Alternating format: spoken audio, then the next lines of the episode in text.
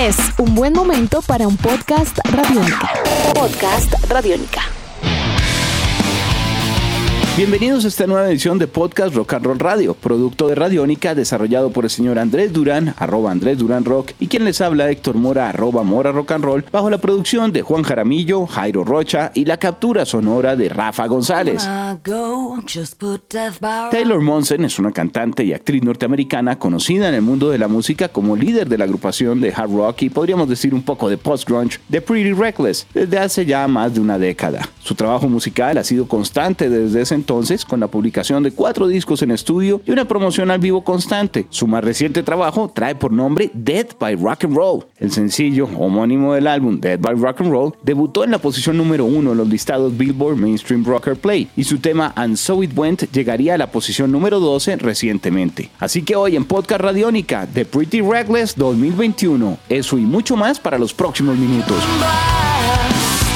Andrés, muy buenas tardes, un placer estar con usted el día de hoy, disfrutando lo que viene a ser esta nueva producción de la agrupación de Pretty Reckless. ¿Qué tal, Héctor? Agradecimiento a todos los que hacen posible este Rock and Roll Radio podcast. Y sí, tiene usted toda la razón, Pretty Reckless está estrenando un nuevo álbum. En este momento, Taylor Musman, como usted bien dice, esta cantante, compositora, actriz y modelo, debe estar muy contenta por el lanzamiento de Day That by Rock and Roll, que se lanzó el 12 de febrero de 2021. A mi manera de ver, el álbum más acertado dentro de su colección musical, que para los que no lo saben, pues eh, involucra más producciones. La primera fue Light Me Up del año 2010, Going to Hell 2014, Who You Selling For del 2016 y ahora en el 2021 Dead by Rock and Roll. Un disco además en donde se presenta ella de una manera muy especial con un sonido y una producción, eh, digamos, de estándar internacional, no solo la recepción a nivel de listados, sino en general yo creo que toda la propuesta y con unos invitados de primera talla porque aparecen también para este disco figuras de otras agrupaciones ya reconocidas, el caso de eh, Tom Morel o incluso algunos integrantes de Soundgarden.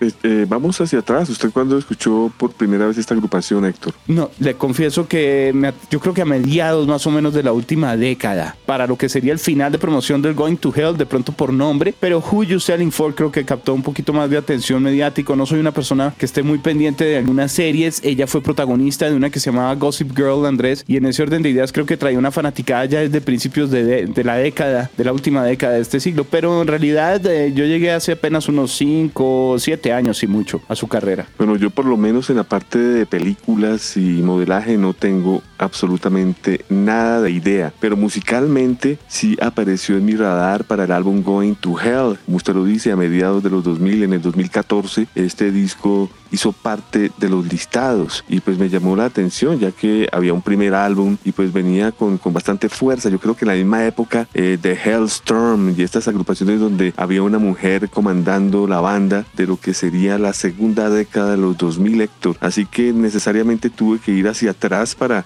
instruirme qué sucedía con esta agrupación y ese cuando llegó al álbum Light Me Up que se lanzó en el 2010 cuando ella tan solo tenía 17 años de edad. Así que pues es un álbum que podemos decir algo experimental, corto, 34 minutos. Eh, importante aquí el productor, Cato Candela eh, falleció recientemente a causa de un uh, accidente en una motocicleta. Eh, es un disco, como lo digo, muy discreto, Héctor. Eh, habían canciones que estaban enfocadas hacia lo que era, diga usted, un pop rock, eh, algo alternativo, pero pues yo creo que no hubiera, no hubiera tenido impacto en listados eh, eh, de El Expreso Radiónica. Lo que sí ocurrió con el segundo Going to Hell, que ya se destacó por tener un sonido más parejo, entre comillas, de hard rock, pero es este parejo digo entre comillas porque esto, esto no ocurrió ni en el mismo Going to Hell, que aunque tiene canciones pesadas, por decir algo, hay otras que no tienen absolutamente nada que ver. Sí. Y, el, y el disco Who You Selling For es un disco más maduro, pero también trae esa, eh, ese componente, que hay canciones fuertes y unas muy suaves, muy, unos, unas por el lado blues. Parece que estuviera buscando el norte, la agrupación de Pretty Reckless. Recordemos que este, este se lanzó este Who You Selling For se lanzó en octubre del 2016, diría yo algo, algo cerca del disco inmediatamente anterior Going to Hell. Y finalmente sale el Death by Rock and Roll y nos dimos cuenta con Héctor que que el impacto de este disco eh, fue inmediato, tanto por los sencillos, como bien usted lo dice Héctor, eh, como en noticias. Yo puedo hacerle a usted un resumen Héctor de algunas noticias que comenzaron digamos a, a, darse a conocer en los medios a partir de enero del 2021 cuando se decía que Pretty Reckless estaba lanzando, lanzando un nuevo sencillo And So I Went al lado de Tom Morello. Esto ocurrió el 8 de enero del 2021. Luego Taylor Musmin decía que eh, eh, estaba eh, muy satisfecha con lo que fue el resultado final de este disco porque ella finalmente tenía el control en cuanto a estéticas y demás se refiere de este nuevo disco. luego, a finales de enero del 2021, ella dijo que nunca estuvo preparada para, la, para el fallecimiento de Chris Cornell y ahí fue donde pues también dio luces a lo que usted mencionaba con invitados especiales de, de la talla de el baterista de Pearl Jam, ex baterista de Soundgarden y también, eh, si no estoy mal, aquí está invitado eh, el guitarrista de Soundgarden, Kim Tahill. Así que digamos que ese, ese fue una, una noticia grata y pues de ahí en adelante no han parado las noticias, excepto cuando ya eh, el disco está por salir, ya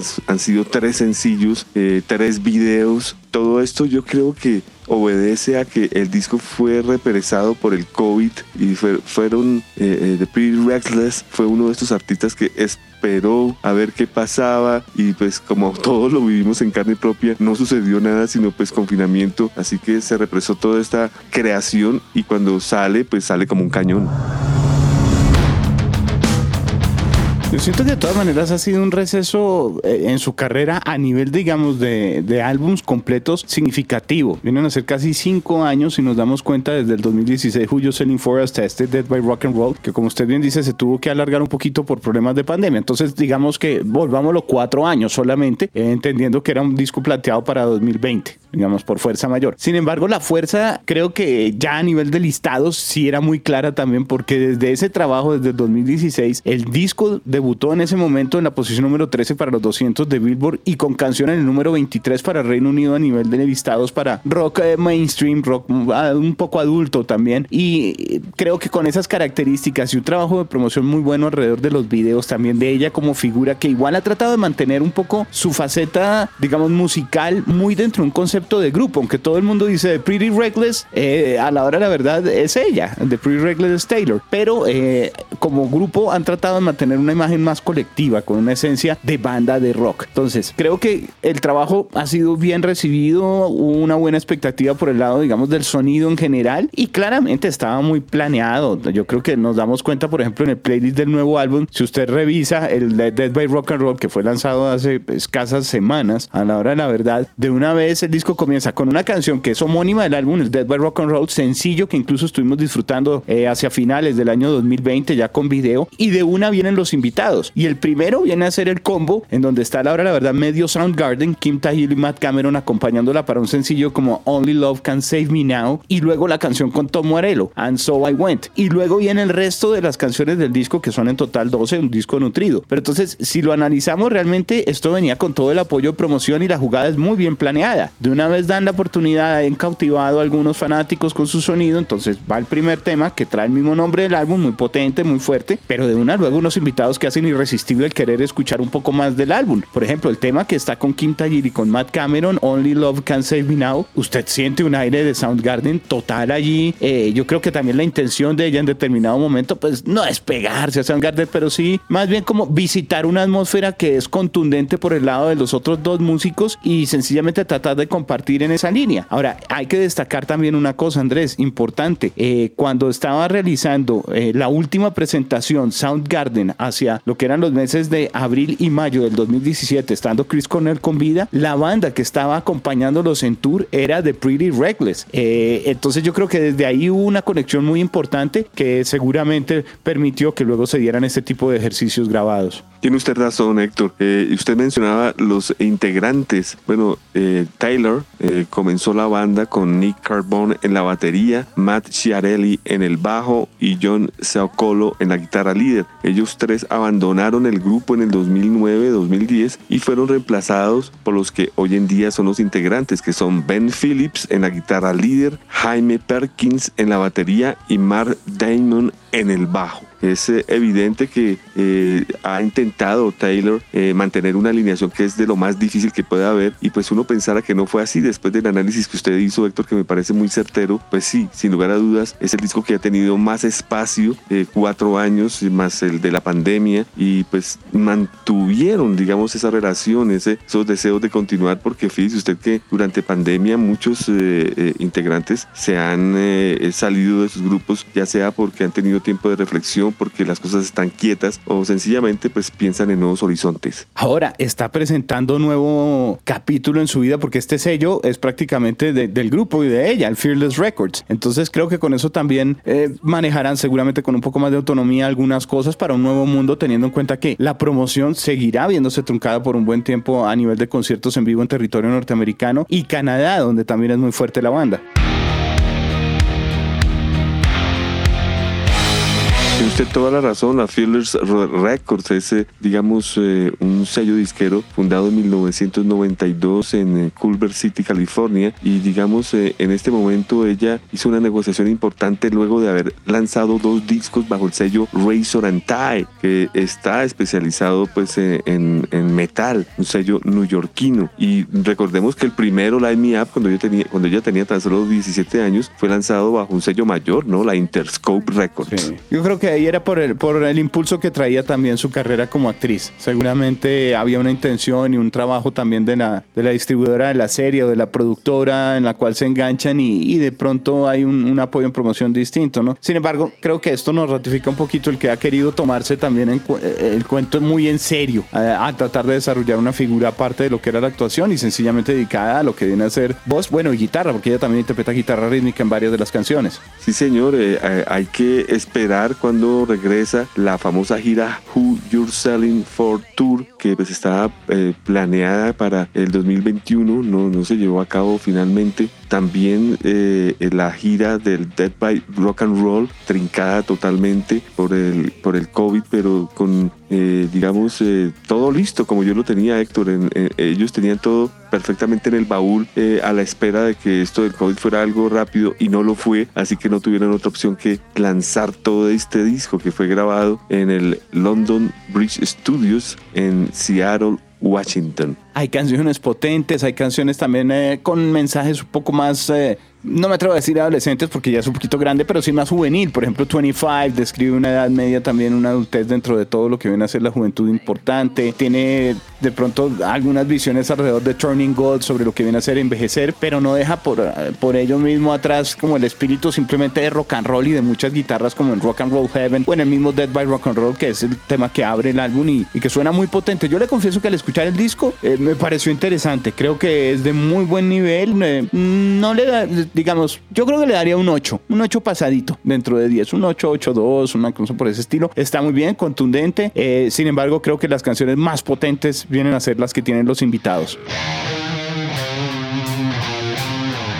Sí, siempre ha sido así. Yo creo que ha sido un, un estándar entre el Going to Hell, el eh, You Selling For y este Dead by Rock and Roll tienen esa particularidad que van eh, eh, de las canciones upbeat, las canciones fuertes y, van decreciendo canciones más suaves. Ese ha sido más o menos una, una especie de fórmula, pero aún así, como usted bien lo dice, haciendo una comparación, un paralelo de los cuatro discos simultáneamente, este viene siendo el más contundente, el más sólido y el que pues esperamos todos pues se reivindique después de, eh, digamos, unos amagues musicales que hizo eh, esta, esta vocalista. Y, usted sabe que el mundo del rock no perdona, Héctor. Sí. Eh, o, si está o no está. Y, al parecer lo han aceptado la, la nueva producción de Taylor Mosman. Y le toca aprovechar muy bien el momento, porque como usted bien dice, había expectativa, había muchas dudas sobre la solidez de la continuidad de su carrera, no por el hecho de seguir o no, sino simplemente la calidad del material. Obviamente con, con, todo lo que ha pasado con estos invitados, con, repito, la producción como tal, creo que tiene un buen aire que ojalá siga aprovechando porque no creo que haya fanaticada que le perdone de pronto otro bajonazo en ese sentido a nivel musical y de pronto ahí sí le tocaría casi que buscar una transformación de la marca. Totalmente, y es una marca bastante, eh, digamos, ya en,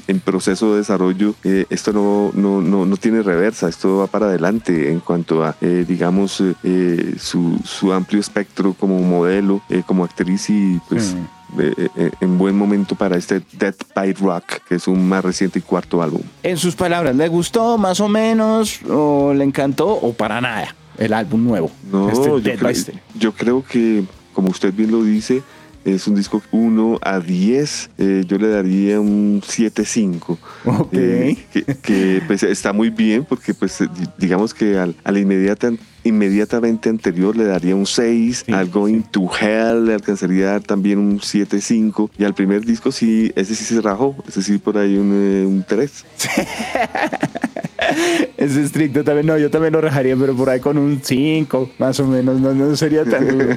Pero bueno, son solo opiniones para compartir lo que sin lugar a dudas debe ser un disco que vale la pena a todos los oyentes y usuarios radiónica escuchen, pongan atención, Dead by Rock and Roll. Lo mejor de este tipo de artistas es el disfrutarlos, es escuchar su música y sacar las propias conclusiones, ¿no? Totalmente. Y en un momento donde las mujeres están tan inmiscuidas en, en el negocio, pues es bueno eh, resaltar quienes están haciendo algo por, por mejorar. Y, y esa es la fórmula de, de- de Pretty Reckless. A la manera de Taylor eh, eh, va poco a poco eh, logrando ubicar un sonido y, y buscando un norte preciso. Perfecto, Andrés. Pues creo que vamos finalizando nuestra misión el día de hoy alrededor de este podcast y la experiencia con The Pretty Reckless y este 2021 que estará marcado por la promoción del disco, bien sea en materia de videos o algunos live stream, pero claramente este nuevo material da combustible para el proyecto y el grupo. Algo que estemos dejando por fuera que usted quiera agregar en este momento. Claro que sí, me toca hacer la tarea, ver las películas, ¿no?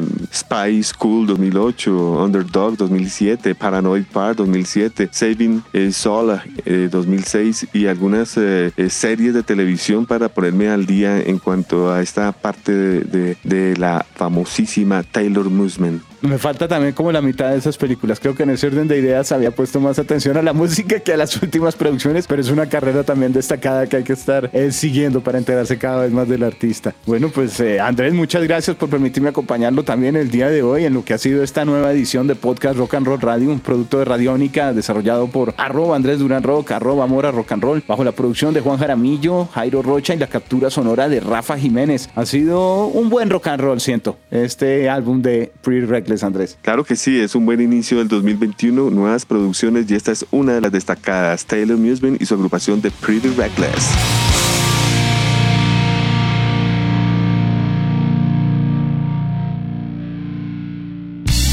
Nuestros podcasts están en radionica.rocks, en iTunes, en RTVC Play y en nuestra app Radionica para Android y iPhone. Podcast Radionica.